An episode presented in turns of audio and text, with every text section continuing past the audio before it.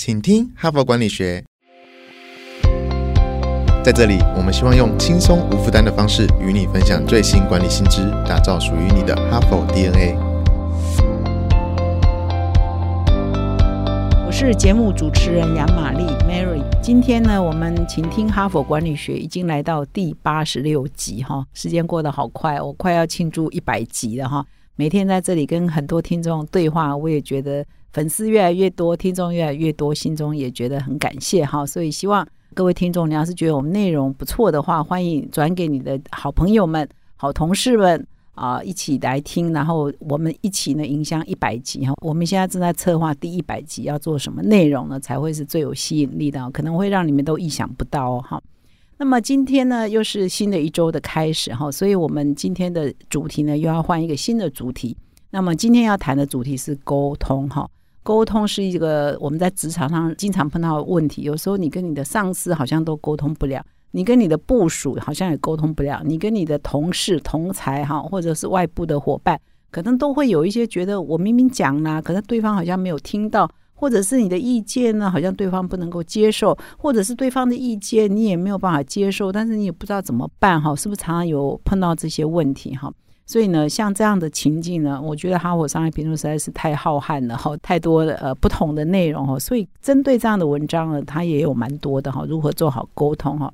那么，所以这一整个礼拜的沟通，我会分享大概三到四篇不同的哈佛商业评论上有谈有关于沟通的技巧的文章。然后礼拜五呢，还会做一个沟通的高手来跟我们做人物面对面的专访。那么今天呢，我要沟通的一篇文章呢，这篇文章的标题就是说得动贾伯斯的说服力哈。那么我们一般都知道嘛，就苹果的创办人贾伯斯当然已经过世十年了，今年刚好满十年。那么他在生的时候或者他过世以后，大家都会很怀念他，他是一个创新，他有很多创新，他的 iPhone 改变了全世界人类的生活。但是呢，大家也会公认说，哇，贾伯斯是一个非常。难相处的人嘛，你可能用各种这个非常难相处的人的这个呃形容词，几乎都可以用到他身上啊。比如说，他非常的自负，他非常的自信，他非常的固执，他非常的自恋，他非常的不给人留情面哈。就是说，他不爽的时候就会直接把你逼到墙角，不给你留情面。所以，如果说你可以跟贾博士这种人沟通的话，那应该你可以跟各种人沟通哦。就好像我们在开玩笑说，如果你在台湾的台北。啊，或者是台湾的很多城市都可以开车的话，那你到全世界应该都可以开车嘛？哈，就是我们的呃情况是比较复杂的，有很多的摩托车、很行人啊，或者是一些人突然间脚踏车就冲出来哈。所以在这么一个复杂的交通情况之下，你可以很好的开车的话，那你到全世界大家开车都没有问题。同样的，所以这篇文章的这个作者呢，就选贾博士作为例子，就是说。贾伯斯哈，就是说这么难沟通的人，到底他身边的人是怎么跟他互动的呢？哦，所以这就是这个作者以起心动念去写这篇文章或做这个研究的初衷，就是说这么难搞的一个人，他身边有很多人在帮他做事，这些人都只能够听命行事吗？哈，还是他们有掌握一些技巧，可以让贾伯斯也采纳他们的意见呢？到底他们这些跟贾伯斯共事的人有什么 people 呢？哈？所以这个作者呢，我也稍微来介绍一下哈。这位作者叫亚当格兰特哈，他是华顿商学院的组织心理学家，他也被美国的 Business Week 美国的商业周刊评选为四十岁以下最受欢迎的教授之一哈。在他比较年轻的时候，这个亚当格兰特教授呢，他十四岁的时候曾经向往要做一个跳水的选手，但是他后来读哈佛大学之后呢，他发现说哇，心理系深深的吸引了他。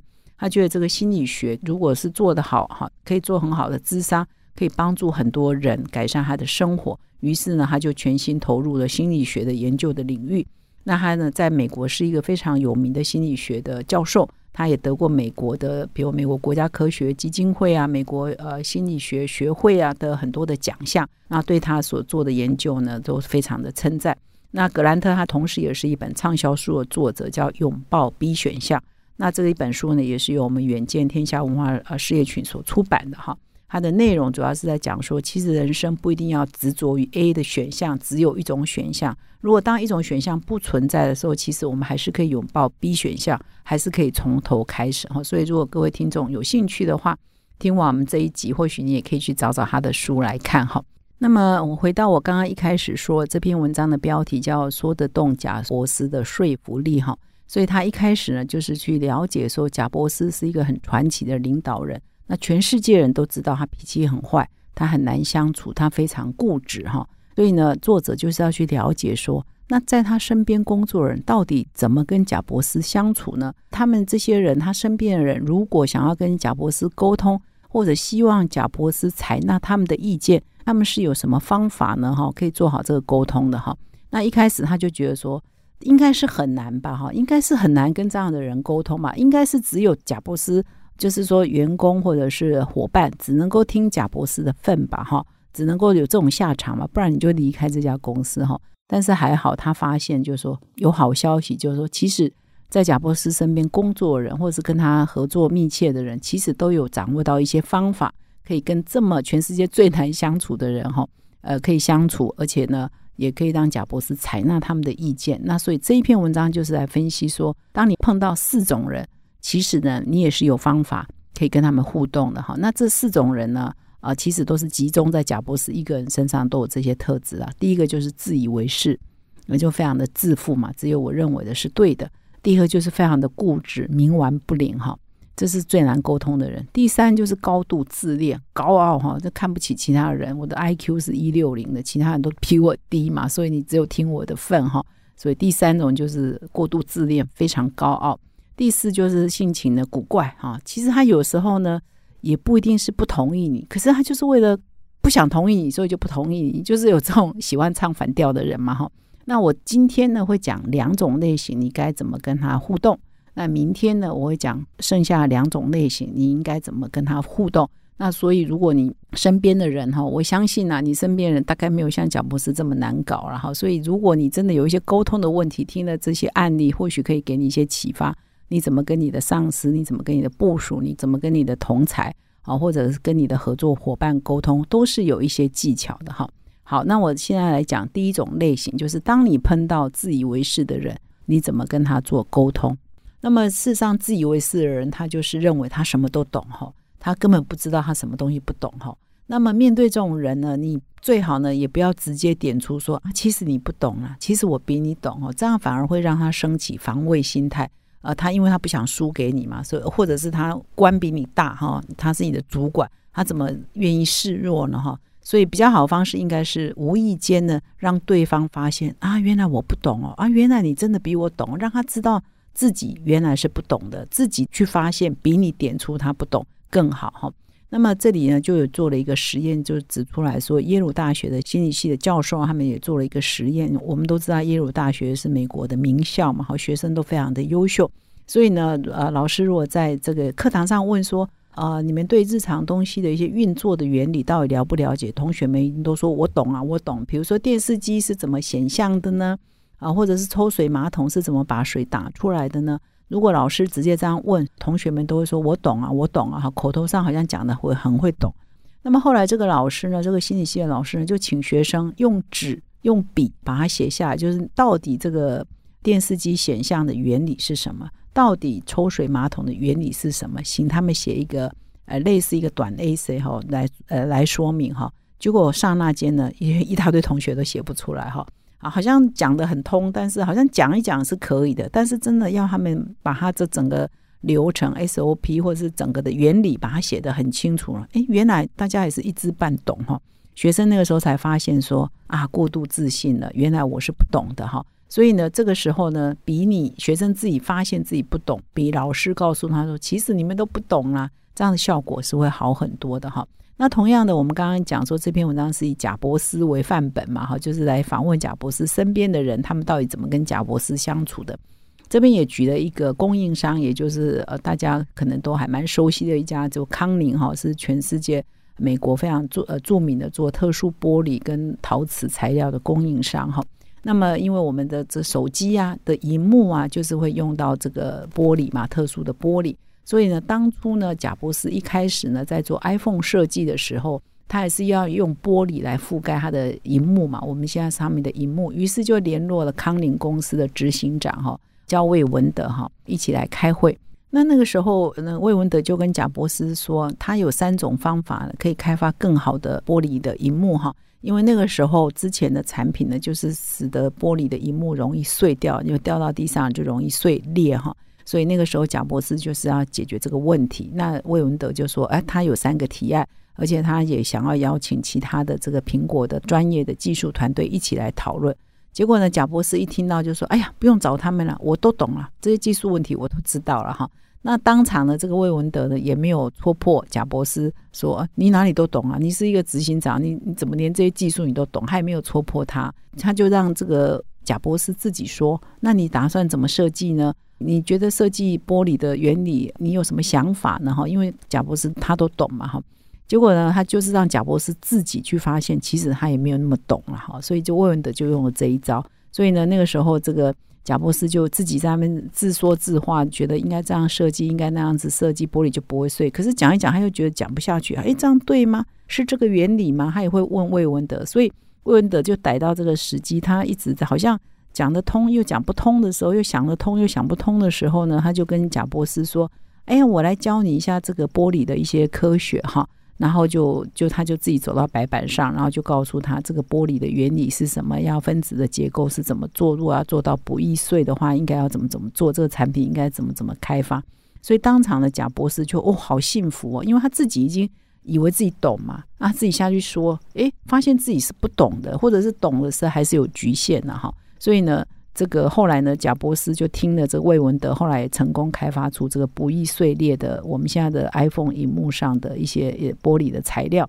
所以来后来呢，iPhone 上市之后呢，魏文德还收到贾博士给他一个讯息，感谢他说如果没有你，我们就做不到，我们绝对做不到。那现在这个感谢的讯息呢，后来被魏文德表框哈，放在他的办公室里，因为。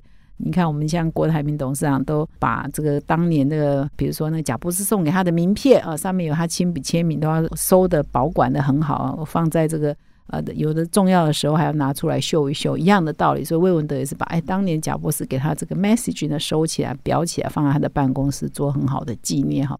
所以呢，这魏文德就展示了一个方法，就让这个。自以为是的人自己发现啊，其实我没有那么懂哈，那他就会容易臣服哈，所以这是一种沟通的技巧。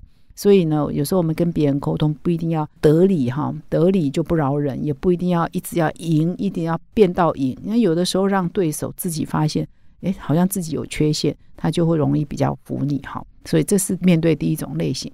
那么第二种类型就是面对非常冥顽不灵，也就是非常固执，无论如何呢，就是不想转弯的这种人，你怎么跟他沟通？那么这里呢，其实呢也举了贾伯斯为例子哈。其实呃，作者要讲的一个重要的观念是说，其实我们常常提一些想法，假设你碰到是很固执的主管啊，或者是很固执的同事，他本来就是只要走 A 选项，他听不进 B 或听不进 C。但是明明在我们看来，A 选项就是死路一条，或 A 选项其实并没有比较好，所以我怎么样让他们可以接受 B 选项，或怎么样可以接受呃 C 选项呢？这就是一种沟通的非常重要的技巧。那这里提到说，碰到这种很固执的人啊，他其实也不愿意接受，呃，因为他都会有防卫心，跟第一种人一样，就是自以为是的人一样，他会有防卫心，他会觉得，呃，尤其如果他要是主管的话。